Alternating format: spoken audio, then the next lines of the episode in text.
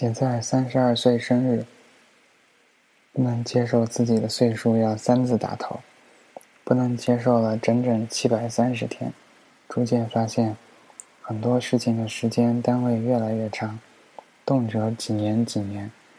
通讯录里一些号码七八年没有拨通过，可每次都会依旧存进新手机。电脑里的歌没有下载新的了，起码四五年。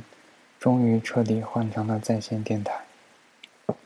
总觉得好多想做的没有做，可回顾起来，简历里已经塞满了荒荒唐事。可以促膝长谈的人日日渐少，人人一屁股烂账。以前常常说将来要怎么样怎么样，现在只能说以前怎样怎样。至于将来，可能谁都不会想谈会是怎么样。高考完送我他珍藏的所有孟庭苇卡带的哥们儿，女儿六岁的时候我们才再次相见。KTV 里点一首《冬季到台北来看雨》，然而我人在台北的时候根本没有想到想想起他，甚至路过他工作所在的城市，也只是翻翻手机，看到号码却没有打过去。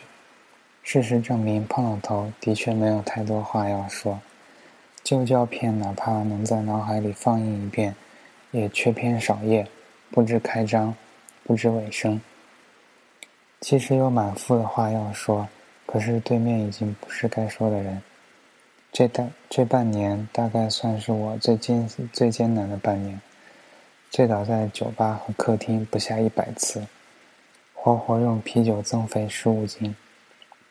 然而没有关系，因为没有。找人倾诉过一次，甚至确凿的认定，安慰都是毫无作用、毫无意义的，不如听哥们儿讲一个笑话。用过往的经验来说，现在无法触碰的部分，终将可以当做笑话来讲。我们聚集在一起，就是因为大家都有一肚子笑话。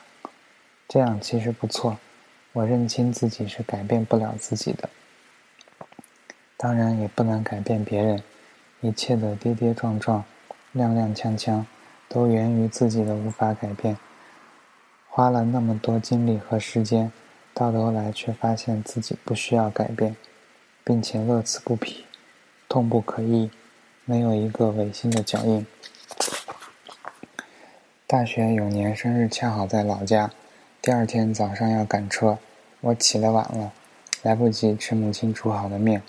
匆忙背着包出门，妈妈追到门口，说自己要小心啊。没有听到爸爸的声音，但我知道他就站在阳台上看着我的背影。听到这带着哭腔的声音，快步下楼的我擦擦眼泪，决定从此不跟他们说任何一件不好的事情。我喜欢牵着父母的手一起走路，不管是在哪里。至于其他的，日夜的想，想通了。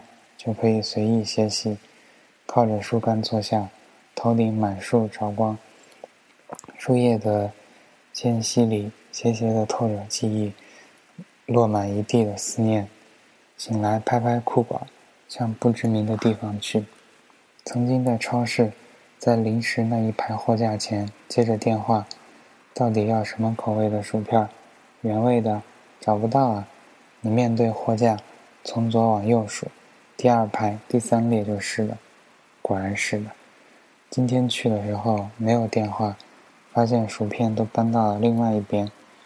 不管是人生还是超市，都会重新洗牌的，会调换位置的。